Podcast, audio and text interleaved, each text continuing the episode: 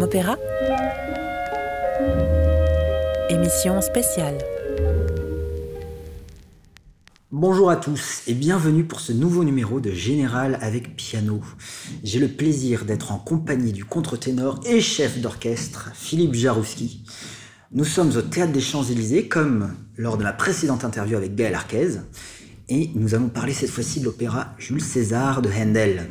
Alors, à vos côtés, cher Philippe, euh, une équipe de choc à la mise en scène Damiano Micheletto, euh, dans la fosse l'ensemble Arta Cercé, Gaël Arquez dans le rôle de Jules César, Sabine de Vielle dans celui de Cléopâtre, Franco Fagioli dans un rôle que vous avez vous-même interprété, le rôle de Sesto, euh, J'en passe des meilleurs, Lucie Richardot dans le rôle de Cornelia, Carlo Vistoli dans le rôle de Tolomeo, et plein d'autres encore. Alors pour cette interview, je vais tutoyer Philippe Jarouski. Je suis vraiment désolé. Nous nous connaissons depuis beaucoup trop d'années pour passer soudainement au vouvoiement. J'ai enseigné dans son académie, nous avons joué ensemble, dîné et même bu ensemble. J'espère que vous les auditeurs ne serez pas trop choqués de cette familiarité. Alors Philippe, ma première question, c'est tu sembles mettre à mal l'image d'épinal de l'artiste qui souffre pour créer. On te connaît joyeux, heureux d'être là où tu es. Alors, est-ce que on se trompe? Souffres-tu euh, en silence ou tu penses qu'on n'en a pas vraiment besoin pour, euh, pour créer? Ah, Je dirais que en, tant que chanteur, déjà au départ, en tant que contre-ténor, euh, toi tu le sais aussi, tu me connais bien évidemment, moi j'ai déjà souffert aux instruments. tu le sais, je le dis beaucoup, je le dis souvent, je suis un violoniste raté, un pianiste raté, d'où cette académie d'ailleurs où j'ai toujours eu beaucoup d'admiration pour les, instrumentistes et le niveau et euh, qui, qui, est exigé, technique, que je n'ai jamais réussi à avoir. Donc il y a ce petit complexe de base déjà. Et puis en tant que chanteur, en tant que contre-ténor, euh, euh, j'ai tout de suite aussi eu une, on va dire peut-être une plus grande facilité vocale, évidemment, qu'aux instruments. Mais après, c'est posé la question notamment de la projection vocale dans les grandes salles. Je me suis beaucoup posé de questions. J'ai pas mal aussi souffert à l'opéra parce que je suis pas un je suis pas un acteur né sur scène. Donc ça me demande ça me demande beaucoup ça m'a toujours beaucoup demandé. J'ai finalement commencé à trouver du plaisir sur scène à l'opéra euh, on va dire ces, ces cinq six dernières années pas avant. Avant c'était vraiment dur. Donc peut-être que je dégage cette, cette impression là mais euh, oui pour créer il y a des questionnements. Moi j'aime beaucoup euh, me questionner savoir si je suis dans le vrai ou pas. Et en même temps euh, peut-être qu'il y a quand même chez moi de l'autre côté ce qui rééquilibre, je dirais. est ce que peut-être nécessaire à la vie d'un artiste, c'est une certaine désinvolture, une envie de, de temps en temps de dédramatiser les situations, de faire rire. Là, par exemple, j'avais envie de, de, faire rire un peu l'orchestre sur deux, trois petites choses avant de, de faire l'après-général aujourd'hui, pour détendre un peu l'atmosphère, parce que faut toujours garder en tête que tout ce qu'on fait, c'est finalement, c'est c'est à la fois essentiel et à la fois pas essentiel. Il tout ce débat pendant ces, deux dernières années, mais que c'est que de la musique, euh, qu'il y a beaucoup de gens qui souffrent dans le monde et qu'on a la chance de faire ça. Donc euh, voilà, je dirais que peut-être je donne une apparence un peu, parfois un peu nonchalante et euh, un peu désinvolte, mais c'est pas toujours le cas. Bon, tu parles, je réagis là. Tu parles de pianiste raté, de violoniste raté. Est-ce que ça existe vraiment ce concept-là, de pianiste raté, de violoniste raté, quand on sait que pendant le confinement, tu faisais 4 heures de piano par jour? Oui, alors en fait, moi j'ai. Effectivement, j'aime beaucoup jouer du piano, je continue euh, beaucoup à en faire, ça, me détend beaucoup, ça m'enrichit parce que, euh, voilà, tu le sais, le, travail de, de, de, jouer un morceau d'une sonate de Beethoven ou de passer à Schubert, enfin, c'est ça, ça, fait un bien fou. Il y a eu cette souffrance parce que effectivement, euh, digitalement, euh, c'est un peu technique que je vais dire, mais euh, voilà, j'ai un, un, quatrième doigt qui est un cinquième doigt parce qu'on parle au violon, on dit quatrième, mais au piano cinquième, qui est très petit ici, qui est pas du tout indépendant. Euh, et, et, ça a toujours été une souffrance, et au violon et au piano. Donc euh, il y avait comme une, une, incapacité physique en fait. Euh, et, et, ça c'était dur parce que on le sait tous, le, milieu des conservatoires, arrivé à un certain niveau, il est aussi très compétitif. Mhm. Et on me disait tout le temps, euh, Philippe, t'es un super bon musicien, mais techniquement, euh, enfin, t'es en retard, quoi. Il y avait toujours cette idée de retard. Je sais, en plus, dans des instruments comme le violon et le piano, euh, faut, faut, faut, arriver à, en général à un niveau, enfin, très jeune. Et du coup, voilà, j'avais vraiment cette impression de, euh, bah, de pas réussir quelque chose que les autres réussissaient. Et à l'inverse, peut-être des fois de réussir des choses que les autres n'arrivaient pas à faire, à interpréter assez facilement, euh, mais d'avoir cette, de buter à ces contraintes techniques. Et c'est vrai que quand j'ai commencé à chanter, euh, tout à coup, on m'a parlé euh, d'images, de sensations énergétiques, de respiration.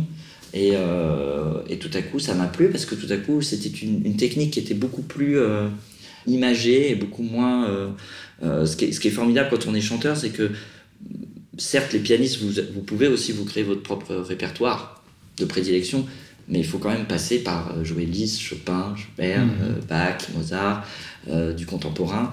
dans le chant, évidemment, le, le, déjà la, le registre vocal et fait que on n'a pas cette, ce vertige de devoir chanter tout le répertoire, par exemple. Et ça, je pense que quand on est violoniste, pianiste, violoncelliste, on a ce vertige de devoir savoir jouer un caprice de Paganini et c'est, ou, euh, ou, une étude transcendante de Liszt. Et je trouve que du coup, ça, ça intimide beaucoup et moi, ça m'a toujours euh, un peu euh, rendu malheureux. Mmh.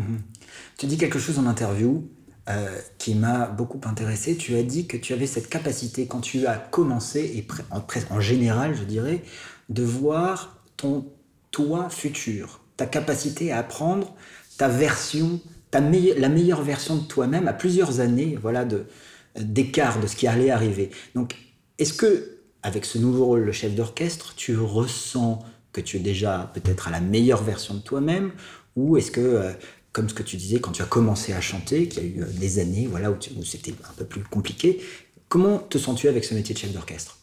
C'est vrai, euh, moi ce que, j'appelle, c'est vraiment ce que j'appelle la vocation, être capable de se projeter dans euh, l'accomplissement du, du, métier qu'on veut faire. Je pense que par exemple quand on veut être chirurgien, on se voit déjà opérer les jambes au bloc, enfin une espèce comme ça de projection. Quand on veut être pianiste, on se voit déjà en récital, faire un concert aux Champs-Élysées par exemple. Et, euh, et dans le chant, je me suis projeté assez vite en tant que contre-ténor. Et après, euh, sur la direction, je pense que c'est effectivement pareil. C'est-à-dire que je me, je me vois diriger de façon extrêmement imagée euh, dans ma tête depuis euh, 20 ans, en fait. Mmh. Donc, quelque part, c'était peut-être déjà en moi. Et euh, alors, évidemment, il y a, il y a cette projection, et puis il y a la réalité du début. et euh, j'avoue que je verrai plus évidemment ce métier de chef d'orchestre de la même façon. Euh, et j'ai conscience peut-être encore plus maintenant du travail, notamment le travail du chef d'orchestre baroque, il est quand même très différent parce que il y a très peu de choses écrites sur une partition de Handel. Mm -hmm. euh, il y a très peu de nuances. Les récitatifs, il faut tout réinventer, il faut tout réorchestrer. C'est ça qui me plaît d'ailleurs. Mais euh, il y a un gros travail préparatoire. Et au final, la réalisation après, elle, est, plus restée connectée avec les musiciens et de nourrir les idées. Je me projette, et c'est vrai que sans aucune prétention aucune, les peu de gens qui m'ont vu diriger un petit peu là en fosse depuis quelques jours et qui étaient curieux m'ont dit c'est marrant, ça paraît pas du tout euh, exotique ou artificiel. Donc euh, j'ai l'impression de continuer presque en fait à, à chanter des fois. En fait, ça me manque pas d'ailleurs de ne pas chanter dans cette production. Je suis hyper content d'entendre les chanteurs, de respirer avec eux. Et euh, par contre, évidemment, le, choc de la fosse que j'appréhendais beaucoup. J'avais commencé à diriger des concerts, justement pour déjà un peu travailler sur les mouvements, savoir comment on, peut finalement euh, juste euh, partager une idée musicale avec euh, 30 musiciens en face de soi. Donc ça, ça s'apprend. Même si on a des bonnes idées, on peut ne pas être capable de les, de les, de les partager. Mais la fosse, c'est vraiment un, choc. En ce qui concerne par exemple le décalage entre les chanteurs et, euh, et la fosse d'orchestre, j'avoue que je suis un petit peu rassuré. Enfin, faut pas que je me rassure trop parce que la première n'est pas passée. Mais euh, ça se passe plutôt bien. Euh, je, je, sens assez naturellement, je dirais, le, quand le chanteur aussi a besoin de, de dixième de seconde de plus pour respirer avant de cadence ou des choses comme ça. Euh, ce qui est très difficile et ce que je m'étais pas rendu compte avant d'aller en fosse, c'est qu'en fait, ce que j'entends moi dans la fosse, n'est absolument pas ce que ce qu'entend le public dans la salle. Du coup, j'ai eu la bonne idée d'ailleurs d'aller enregistrer avec mon téléphone euh, pendant qu'on faisait des filages parce que je me suis rendu compte que euh, c'était absolument rien à voir. Mm -hmm. euh, dans la fosse, on entend beaucoup moins les chanteurs parce qu'évidemment, le, le, la voix passe au-dessus de la fosse d'orchestre pour aller directement dans la salle. Du coup, on a toujours l'impression de jouer trop fort, par exemple. Et voilà, y a, sur, en termes de couleur aussi, Là, je vois par exemple le hautbois est derrière les premiers violons, donc j'entends beaucoup moins que ce que les gens entendent dans la salle. Donc euh, il faut, il y a tout un travail qui se fait.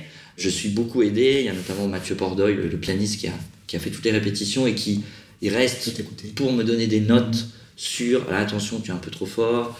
Euh, là, la couleur est un peu acide. Euh, je suis très très entouré. Il y a beaucoup de bonnes ondes. la plupart des musiciens qui sont avec moi dans l'ensemble me connaissent depuis 20 ans et donc sont très contents de me de, partager cette première avec moi. Donc je sens qu'il y a des, euh, des très très bonnes vibes, comme on dit, mais euh, ça reste quand même un vertige. moi j'ai plusieurs questions sur cette, euh, sur cette transition au métier de chef d'orchestre. Comment vois-tu la différence avec le côté immédiat de, ta voix, dans ton métier que tu pratiques depuis des années, et la technique d'un chef qui peut, qui dépend des autres pour créer le son? Euh, comment, qu'est-ce que tu fais quand un, orchestre ne réagit pas comme tu veux? Est-ce que c'est la même chose qu'avec une voix qui est désobéissante, une voix fatiguée?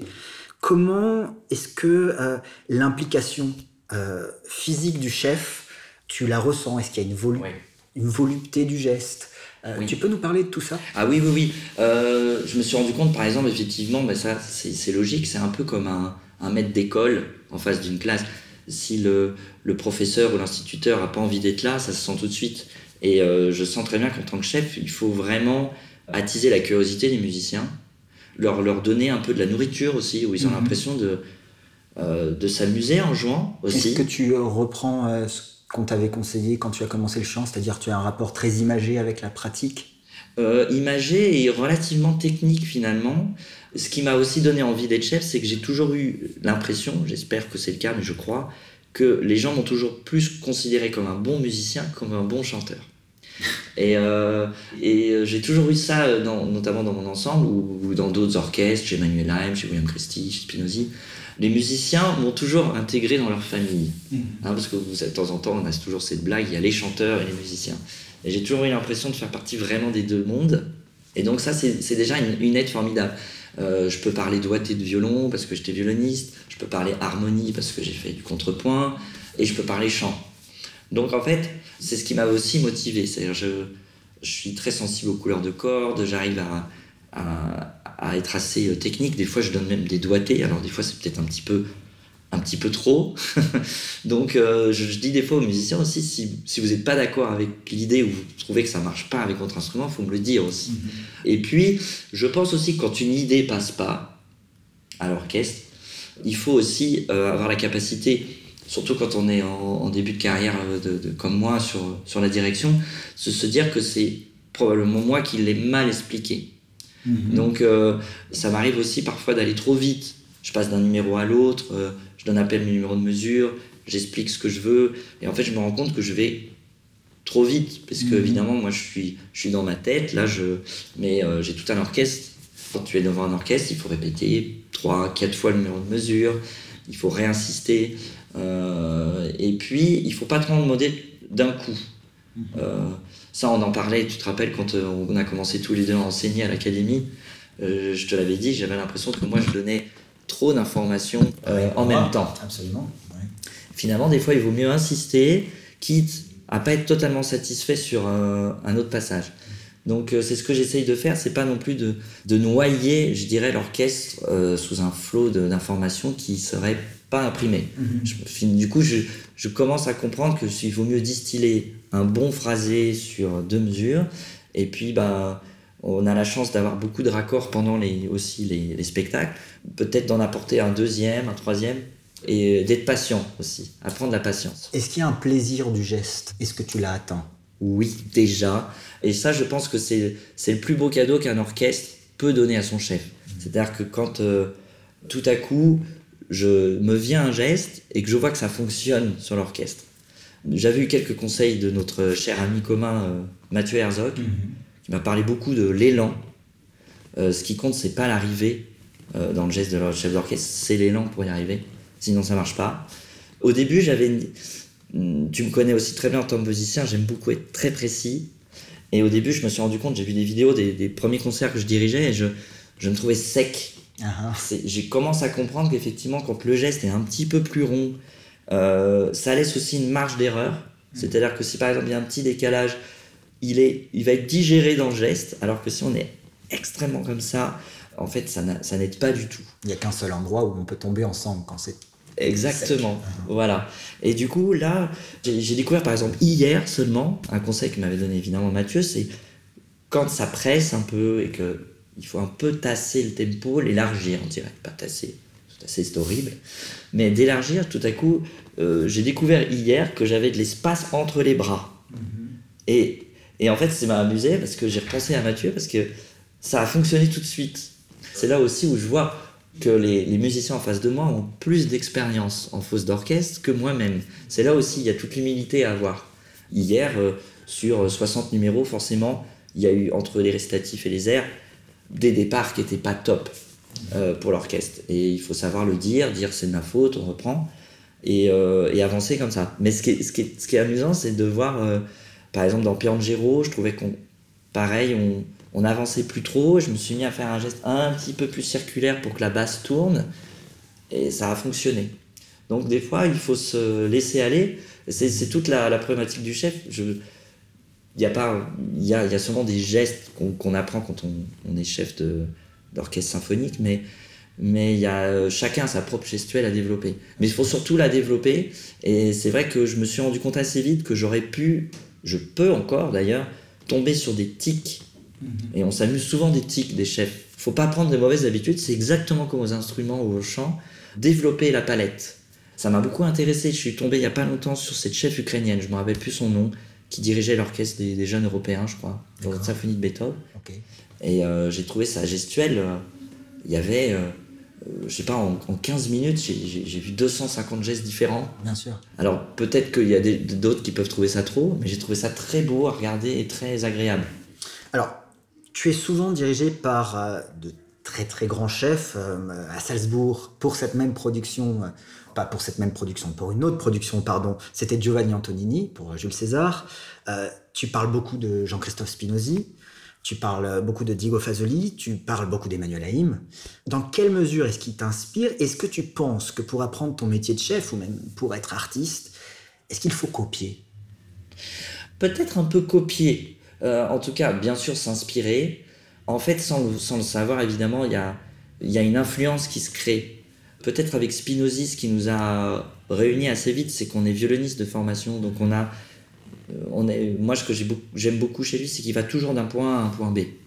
Il y a toujours, c'est qu'on parlait tout à l'heure, d'un élan. Donc j'ai beaucoup travaillé, par exemple, cette partition pour qu'elle soit euh, pas tout le temps. euh, c'est une partition très riche. Les, les parties instrumentales sont très riches et ça peut devenir un peu trop vertical. Donc trouver vraiment de, de l'élan et que tout soit clair que pour ça. Donc ça, c'est c'est un souci que j'ai eu beaucoup. Euh, Diego Fazolis, par exemple, il m'a apporté une forme de, de simplicité dans l'interprétation. C'est-à-dire que c'est quelqu'un qui... J'aime beaucoup cette phrase qui dit toujours, si on pourrait commencer déjà à faire les notes justes et en rythme, c'est déjà pas mal. Le basique, quoi. Voilà. Après, si on a la vague prétention d'avoir une opinion sur les phrasés, faisons-le. C'est drôle, Daniel Barenboim dit exactement la même chose. Ah ouais, et c'est très agréable d'être dirigé par lui parce que tout paraît. On en parlait avec Franco Fagioli, qui aime beaucoup aussi Diego Fagioli, c'est qui nous dit avec lui, tout est simple. Et il a une énergie aussi très communicative. Donc euh, c'est vrai qu'on. Je dirais que ça fait, fait partie des chefs avec lesquels on est euh, un peu gouroutisé. Il, il vous, moi, il m'a toujours mieux fait chanter que ce que j'avais prévu. Et ça, c'est très agréable. Emmanuel est très analytique, très précise. Elle insuffle beaucoup d'énergie. C'est aussi une femme qui connaît extrêmement bien le chant. Euh, Ce qui est très agréable avec Emmanuel, par exemple, c'est de travailler les ornements, les da capo, faire des sessions. Moi, j'ai fait euh, plusieurs disques avec elle, donc on cherchait des ornements ensemble. Euh, elle est très gourmande de ça. Et euh, elle m'a apporté des idées nouvelles là- là-dessus. Je crois aussi, par exemple, pour être- avoir été dirigé par elle dans Alchina il y a quelques années avec Cecilia ici, que c'est aussi une femme qui a aussi beaucoup progressé sur sa façon de, de gérer aussi euh, la direction d'un opéra. Et j'ai trouvé ça très agréable et aussi très facile et, et, et- et pas forcé. Voilà. Donc euh, je me force, euh, moi, euh, justement, euh, de ce qui ressort un peu des premières répétitions. Il y a beaucoup de fougue. Certaines personnes me disaient l'orchestre en ce moment réagit presque trop à ce que je fais. Donc c'est soit à moi de le, montrer moins, parce que évidemment si tu fais ça, ça devient très très fort. Donc faut que moi je gère. J'ai l'impression d'avoir un peu une Ferrari en ce moment. C'est très agréable, mais euh, on peut griller des stops. Mmh. Donc euh, là par exemple sur le sur la, j'ai demandé à ce qu'on on, aborde cette pré-générale un, peu, je dirais pas à la cool, mais en disant que c'est facile, euh, il y a beaucoup de pages, mais tout va bien se passer, et travailler un peu plus sur la rondeur, parce que les nuances, on les a. Donc, euh, Est-ce que l'envie de bien faire, parfois, peut mm. tuer une partie euh, du côté naturel de faire de la musique Et le danger aussi, peut-être de vouloir trop montrer ce qu'on veut faire dans une partition. C'est un monument. Je, je suis très heureux de commencer par Jules César, mais c'est c'est énorme, c'est monstrueux, c'est extrêmement difficile. La durée, la complexité des airs, le sépieta qui rend fa dièse mineur euh, avec des doubles dièses partout. Il y a des choses comme ça très variées. C'est aussi l'histoire est très sombre. C'est un des opéras les plus sombres de Handel. Moi, j'ai pas envie de faire un énième Jules César qui qui ressemblerait à autre chose. Donc j'ai envie d'imprimer ma patte mais effectivement, il peut y avoir une tendance un peu, je dirais, exhibitionniste, c'est-à-dire, oh, vous avez vu le joli phrasé que j'ai trouvé? Et, c'est là où il faut revenir un peu en arrière et laisser respirer la partition. De temps en temps, il faut lâcher prise parce que la partition est tellement belle qu'elle peut s'exprimer finalement mieux dans sa simplicité que en chipotant sur chaque mesure. D'accord. Alors, Philippe, on est à 4 jours de la première. Je ne veux pas te mettre de pression, mais on est à 4 jours de cette première. Euh, tu es dans ce merveilleux écran du théâtre des Champs-Élysées, euh, dans la fosse, tu seras dos au public. Comment est-ce que tu te sens? Plutôt bien pour l'instant. On parlait de, tout, à l'heure de, projection euh, dans le futur. Donc je, me projette évidemment depuis plusieurs semaines dans la fosse quand je vais rentrer à la première. Je pense à un mécanisme mental tout simplement, je pense qu'on a tous. Mm-hmm. Et je pense que mon cœur va battre très très très fort. Et je pense qu'une fois passé les premières mesures de l'ouverture, euh, il y a tellement de choses à penser, on est tellement dans l'action, il faut que je pense que le track va s'enlever assez vite au final pour être euh, dans le faire. Donc euh, c'est ce que j'imagine. Alors peut-être ça va pas se passer du tout comme ça. Je suis sûr que ça va se passer comme ça. Mais en tout cas, oui, j'imagine qu'il va y avoir une émotion, peut-être une des plus grandes émotions de, de ma carrière. Et, et, je pense que je vais essayer de, de, bien la prendre, cette émotion. Mais euh, voilà, après, je pense qu'on on est dans l'action de, faire. Et euh, c'est aussi l'avantage de l'opéra, c'est qu'on a quand même beaucoup de répétitions. Et ce qui est très rassurant, c'est qu'on finit par avoir certains automatismes euh, qui fait qu'il y a des moments où je pense je vais, je vais pas trop me fatiguer. Il y avoir des moments peut-être un peu difficiles, mais il y a des moments où je vais être dans un automatisme, comme les chanteurs d'ailleurs qui ont appris la mise en scène pendant plus d'un mois, ils vont être dans une forme de faire, tout simplement. Mon prof russe me disait que par superstition, les artistes là-bas, et lui en particulier, dormaient le jour d'avant un concert avec la partition sous l'oreiller. est-ce que, est que tu vas faire la même chose? Et, en allant plus loin, est-ce que, tu, est-ce que tu es superstitieux avec certaines choses? Euh, Pas tant que ça. Par contre, ce qui est vrai, c'est que euh, cette partition là, cette édition Handel, qui est une, très belle édition de, grande, de Grande partition qui a été euh, feuilletée et refeuilletée, bien travaillée, on le voit. Ce qui est, ce qui est formidable avec Damiano Micheletto, le metteur en scène, on a vraiment construit notre César. Donc quand il y avait des coupures à faire, euh, tu vois, des, des récitatifs un peu à transformer, on l'a vraiment fait ensemble. Donc du coup, je vis, je vis avec cette partition depuis un mois et demi, je l'ai tout le temps sous le bras. Et je m'amusais de voir de temps en temps des chefs, tu sais, qui frappent à la loge des chanteurs avec la partition qui fait là, numéro, la pas mesure 36, tu ralentis. Et en fait, je me vois le faire. Je suis allé voir Sabine de Vielle il y a trois jours au maquillage et je rigolais parce que je disais, je pensais jamais être le relou de service qui arrive au maquillage. Toi, tu essaies de te concentrer et tu as le chef qui fait là, nanana. Donc euh, voilà, je vis avec cette partition. Je la quitte pas parce que j'ai une peur bleue de la perdre ça serait un drame parce qu'il y a énormément d'informations. Tu vois, y a, on a recollé, on a réédité des récits dedans. Donc euh, c'est très précieux et euh, je pourrais pas faire le spectacle sans. Est-ce que tu as eu à désapprendre des choses pour ce métier de chef d'orchestre? On le sait violoniste, on le sait évidemment chanteur. Moi, je ne savais pas, mais tu as donné des cours de piano. Oui, oui, quand j'étais jeune, pour, pour, payer mes cours de chant. Voilà. Ouais. Pour cette nouvelle étape, est-ce que tu t'es dit, ah, ça, il faut que j'oublie? Oui, disons que ce qu'il fallait que j'oublie assez vite, c'est cette notion de perfection, de vouloir, euh, euh, de vouloir que tout soit bien. Et euh, je crois que quand on dirige un opéra, ça va durer 4 heures avec l'entracte, cette volonté, je pense que on la vit beaucoup ça, nous en tant qu'artistes, en enregistrement. On veut être parfait en enregistrement. On supporte pas le moins de petits décalages, le moins de notes un petit peu fausses, euh, quitte parfois on, c'est pas c'est pas un secret faire peut-être trop de montage au disque des fois. On casse l'élan parce qu'on on colle ensemble des, des, des prises qui n'ont pas été euh, c'est ce qui fait la magie des, des enregistrements live. Il fallait que je me dise très vite qu'avec le temps imparti que j'avais il faut lâcher prise. Il faut lâcher prise avec les petits moments qui vont être imparfaits parce que si on reste collé là-dessus on n'est plus du tout sur ce qui se passe euh, sur la suite enfin je pense que toi en tant que pianiste c'est quelque chose qu'il faut apprendre très vite quand il y a une fausse note qui arrive faut pas rester dessus, il faut continuer, il faut l'oublier. Tu l'oublies tout de suite. Il faut l'oublier tout de suite parce que sinon ça peut justement générer d'autres fausses notes que tu n'aurais pas fait. Et, et ça, je trouve que c'est un truc que j'aime bien moi beaucoup justement chez les instrumentistes, c'est cette euh, dealer avec ce, ce, ce dérapage, cette perte de mémoire, des choses qui peuvent arriver à, à tous. Ce qui est très rassurant finalement quand même, peut-être plus que pour un pianiste, c'est que je suis jamais seul quand je dirige. Et que si par exemple moi je me trompe, je j'ai l'impression que oh, il y a beaucoup de moments où les musiciens vont pouvoir ra- rattraper mon erreur ou la gommer un peu. Ça, ça euh, c'est un peu rassurant quand même. Alors on va rentrer dans le, dans le vif de cette nouvelle production de Jules César. Beaucoup t'ont vu dans le personnage de Sesto pour cette formidable et euh, polémique production de Salzbourg à Jules- de, de Jules César. En quoi est-ce que le dispositif de mise en scène de euh, Damiano Micheletto sera différent cette fois-ci? Alors, il est différent. Euh, effectivement, j'avais commencé par la, la mise en scène de euh, Moshe Leiser et Patrice Corrier, qui était une mise en scène qu'on avait énormément travaillé. Il y avait énormément de soins sur, sur le détail, beaucoup de choses. Peut-être finalement parfois trop, c'est ce qu'on a reproché. Euh, en même temps, moi j'ai beau- j'ai j'ai beaucoup aimé cette mise en scène, je la trouvais très cohérente avec le livret. Que je conseille, elle- moi je la trouve extraordinaire. Elle est extraordinaire. Ce qui, qui plaisait pas, j'avais l'impression, était plus la scénographie. Moi, je me rappelle, quelqu'un m'avait dit J'ai détesté cette mise en scène, mais je vous ai trouvé meilleur acteur que d'habitude. Donc, je vous ai dit C'est probablement que vous avez aimé cette mise en scène, parce que la mise en scène, c'est ça aussi.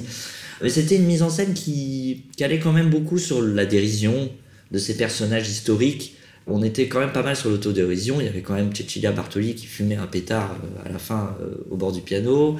Andrea Scholl qui était le président de la Commission européenne, qui arrivait en Jaguar. Il y avait des choses comme ça euh, assez amusantes.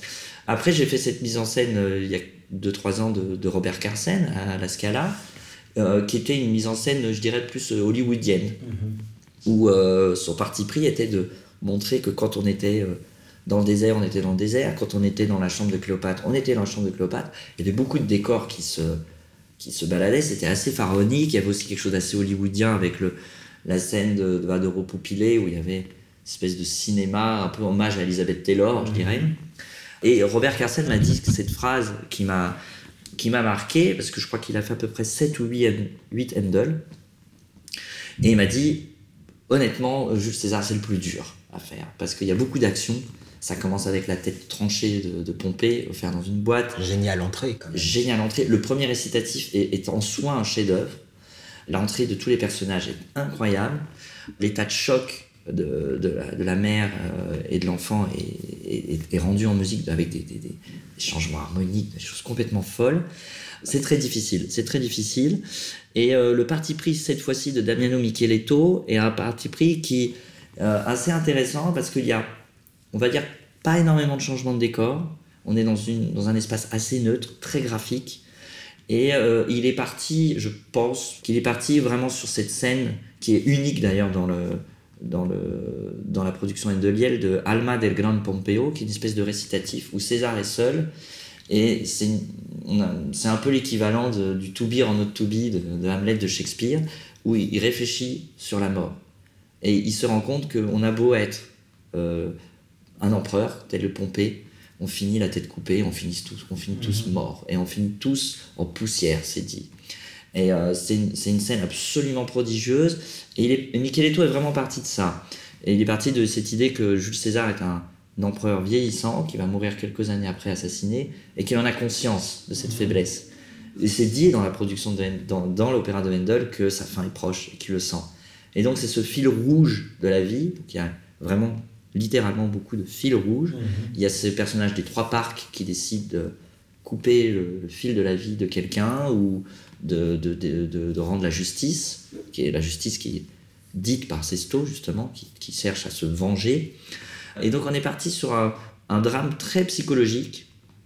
On est parti aussi sur le, le, fait que Cléopâtre est une femme euh, très protéiforme. Je crois que Sabine change 6 ou 7 fois de perruque. Un coup elle est blonde, un coup elle est en égyptienne, un coup elle est en Rita Hayworth. Donc c'est un personnage caméléon. -hmm. Ça donne un, un, côté presque magique d'ailleurs à cette, euh, à cette femme. C'est extrêmement pur, c'est extrêmement épuré. Ça laisse beaucoup d'espace de, à la musique et, euh, et, à chaque chanteur aussi pour apporter des, des couleurs au personnage. Mmh. Moi, je le connaissais effectivement en tant que chanteur parce que j'avais chanté dans sa production d'Alchina à Salzbourg. Et du coup, je crois que ça a facilité notre travail. On a vraiment collaboré de façon, euh, je peux le dire, parce que c'est assez rare à l'opéra, il n'y a pas eu une seule engueulade entre mmh. moi et lui. Et en général, je sais même pas si c'est bon signe parce qu'en général, l'opéra, c'est quand même, dans, notamment dans les dernières répétitions, on s'engueule beaucoup en général. Un couple. Oui, oui, oui, parce que y a, évidemment, il y a des scéniques, il y a des musicales.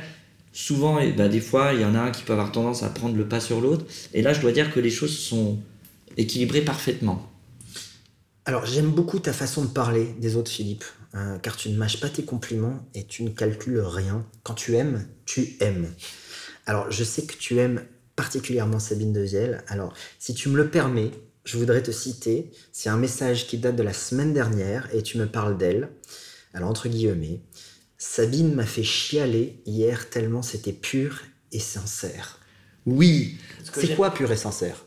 Ce que j'aime beaucoup chez Sabine, c'est un travail que j'ai fait beaucoup en tant que chanteur avec mes professeurs, euh, une réflexion personnelle. Ce qui est très dur à l'opéra, c'est de rester soi-même. On est dans. Elle, doit interpréter Cléopâtre, par exemple. On est dans évidemment des sentiments exacerbés. Soit on est très très amoureux, soit on est très triste. J'ai toujours essayé de trouver une forme d'honnêteté dans cette espèce d'artifice. On, peut rester emprisonné dans une espèce de suraffection et, et, et, qui ne rend pas en fait une sorte de sincérité. Et je trouve que Sabine a tout compris. C'est-à-dire qu'il y a une, une énorme cohésion. C'est quelque chose que j'avais déjà remarqué avec une chanteuse que j'adore beaucoup, Anne-Sophie Fonauter. Mm -hmm. Il y a quelque chose d'essentiel, il n'y a, a, pas de sur-effet, et tout à coup, on ne sait pas pourquoi, ça prend une dimension énorme. Et ça, elle sait faire ça. Et euh, je me rappelle de la première répétition euh, où elle est venue euh, travailler le premier air.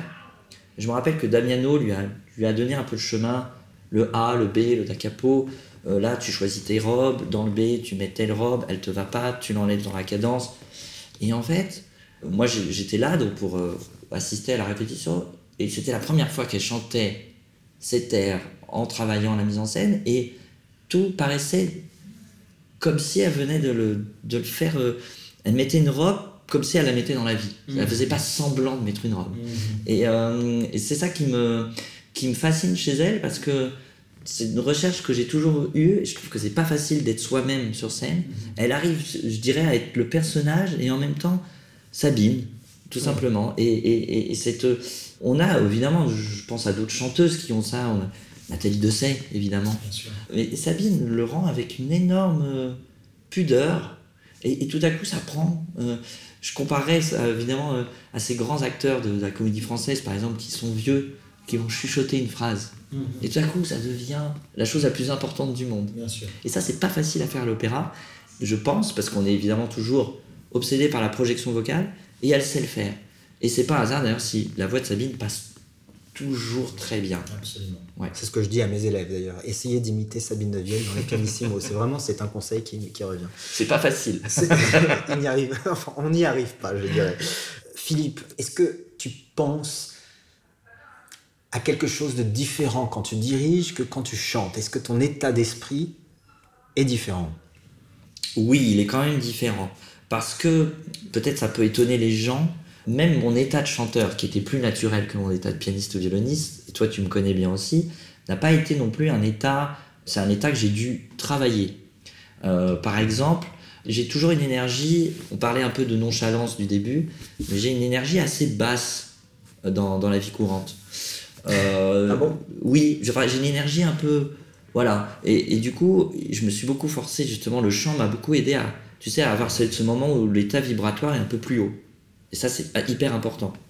Mais je me suis toujours un peu fait violence. Là où je m'étonne en tant que chef, notamment dès le début, c'est que j'ai trouvé plus facilement cet état euh, vibratoire très intense. Et ça m'a presque surpris. Un peu surpris d'ailleurs mes, certains de mes amis musiciens qui m'ont dit Mais l'impression que t'es on fire. Je t'ai jamais vu comme ça en tant que chanteur. Et après, maintenant, il faut que je canalise ça parce que aussi, être dans une énergie trop haute, ça peut fatiguer aussi. Donc il faut redescendre de temps en temps. Il faut savoir économiser euh, son énergie. J'ai l'impression que, oui, cette volonté de d'aboutir à l'idée musicale que je voulais me, me met dans un état vibratoire euh, très vite, assez fort. Euh, ce, qui, ce qui était difficile des fois quand on est chanteur, surtout quand on est à l'opéra, c'est... moi, par exemple, je- je- je- je- je- j'entends toujours des choses à l'orchestre que je voudrais avoir puis que j'ai pas. Alors peut-être des fois c'était presque aussi une forme de d'obsession un peu ridicule. Là, du coup, je suis dans la frousse d'orchestre et si j'ai j'entends pas ce que je veux, c'est que de ma faute. C'est- tu vois? Ça c'est aussi une- très différent, je trouve. Est-ce que la voix de ce côté de la fosse, de ce côté de l'autre côté du miroir, elle t'apparaît plus mystérieuse qu'avant? Ou au contraire, est-ce que c'est comme l'expérience d'enseigner? Est-ce que tu penses que tu vas, pour tes prochains concerts, tu vas chanter Est-ce que tu vas chanter mieux? Je vais peut-être chanter, je sais pas si je vais chanter mieux, mais euh, différemment probablement. J'ai aussi par exemple changé d'idée sur euh, des tempi. Oh, J'ai changé d'idée sur l'œuvre, évidemment. Mais ça c'est aussi euh, l'idée de base, c'est quand on a un cast, bon on a évidemment c'était Sabine, mais Gaël Arquez, Franco Fagioli, Carlo Vistoli, Lucille Richardot aussi, que j'aime beaucoup, qui a une voix magnifique. L'idée de base aussi en dirigeant, c'est de faire confiance, de d'écouter en tout cas les propositions artistiques des chanteurs qui sont en face de moi. Ce qui est pas facile à l'opéra, c'est que quand on arrive aux répétitions, il y a beaucoup d'attentes de tout le monde.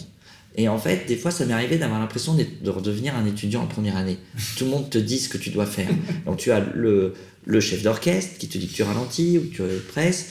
Il y a euh, l'assistant du chef, le pianiste, le chef de chant, le coach de langue, euh, le metteur en scène, l'assistant du metteur en scène. Et au bout d'un moment, j'avais l'impression des fois que les gens te laissaient pas déjà toi proposer quelque chose et voir si ça leur convenait.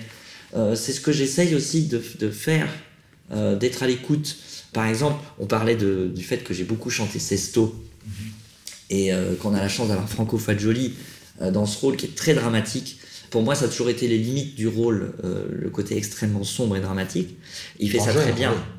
Il fait ça très bien. Et en, en fait, du coup, il a des tempi très différents des miens. Et en fait, j'ai- redécouvert ce rôle que j'ai beaucoup chanté euh, différemment. Et ça, ça m'a beaucoup plu. Adrien Fournaison, c'est un ancien euh, Oui. de l'Académie Jarouski. Il interprète Couriot dans Jules César. Alors, tu peux nous parler euh, de la dimension spirituelle que t'a apporté le fait d'enseigner Qu'est-ce que tu ressens en le voyant maintenant sur scène? C'est- quand même un triomphe. C'est magnifique cette histoire. Oui, c'est formidable. Et euh, tu le sais bien, à l'académie, on donne les cours, euh, on fait les masterclass, mais il y a toujours eu cette idée d'insertion professionnelle derrière. Et je lui ai proposé ce rôle. C'est un rôle qui est assez présent sur scène. Il n'a pas d'air, le pauvre, il a que des récitatifs. Mais je sens qu'il est très content d'être là, qu'il il observe beaucoup. Il observe beaucoup les autres chanteurs euh, qui ont plus d'expérience que lui, c'est normal. Il a énormément progressé euh, sur sa présence sur scène. Et je pense que c'est vraiment une, une, une, expérience qui va le faire grandir et qui va lui apporter des, des outils. On sait très bien que chanter, être chanteur d'opéra, ça s'en prend pas au conservatoire. Donc il faut vraiment participer à une production pour se rendre compte de ce que c'est. Et je pense que ça, c'est. Et peut-être que je pourrais offrir ça de plus en plus euh, quand je vais diriger à, à d'autres chanteurs de l'académie, notamment. Alors, il y a des codes physiques un petit peu du contre-ténor, je dirais, du jeune premier que tu, que tu es, que tu as été, que tu, tu es toujours. Et il y a des codes physiques un peu du chef d'orchestre. Est-ce que tu sens que tu as changé physiquement avec ce nouveau métier? Alors j'ai perdu 2 kilos en 15 jours Ah, déjà. Je sais pas que- dire bravo d'ailleurs. Je m'agite beaucoup. Ouais. Euh, on parlait de ça, j'ai j'ai l'impression qu'effectivement je dépense plus d'énergie quand je dirige euh, que quand je chante. Et, euh, et puis j'ai découvert des muscles euh, que je connaissais pas. Dans le dos justement. Les trapèzes il y en a par là. Et euh, oui. Donc physiquement ça risque peut-être effectivement de me changer. Et peut-être que grâce à la direction je vais peut-être vieillir un peu moins vite qui sait. Alors c'est ma dernière question. Le 11 mai première. Oui. La sonnette retentit il reste 5 minutes Philippe tu fais quoi? C'est une bonne question. Je pense, euh, je pense que je serais tenté de, relire des choses jusqu'au dernier moment. Mais s'il reste 5 minutes, je pense, j'y ai pas réfléchi, tu vois, c'est toi qui me donnes l'idée, je pense que je ne vais rien faire. Et je vais faire le vide. Euh, pour pouvoir me, me recentrer, je dirais. Et, pas checker, checker, checker. Je pense qu'il faut, faut se faire confiance. Donc euh, euh, j'y ai pas pensé, tu vois, je disais que je me projette souvent, j'ai pas pensé à ces cinq dernières minutes, mais je pense que je vais faire ça. Je vais pas du tout penser euh, à Jules César et je, je vais faire un peu le vide. D'accord. Alors Philippe, moi il me reste à te souhaiter une grande, grande chance. Toy Toy, merde, pour cette production qui démarre le 11 mai. Tu peux nous dire quand est-ce qu'elle finit? Elle finira le, 22 mai à Paris, mais on, reprend, on reprendra le, le, cet opéra dans, à l'Opéra de Montpellier. Euh, juste après, fin mai, début juin. Et euh, ça sera Imeke Barat qui remplacera Sabine Devienne en Cléopâtre. Je suis très content, donc au, total 10 représentations, donc c'est formidable. On a vraiment hâte de découvrir cette nouvelle production de Jules César avec ce cast superlatif, toi à la baguette, ça va être, euh, ça va être génial. Et je suis très content d'avoir passé ce temps avec toi. Merci beaucoup Philippe. Merci David.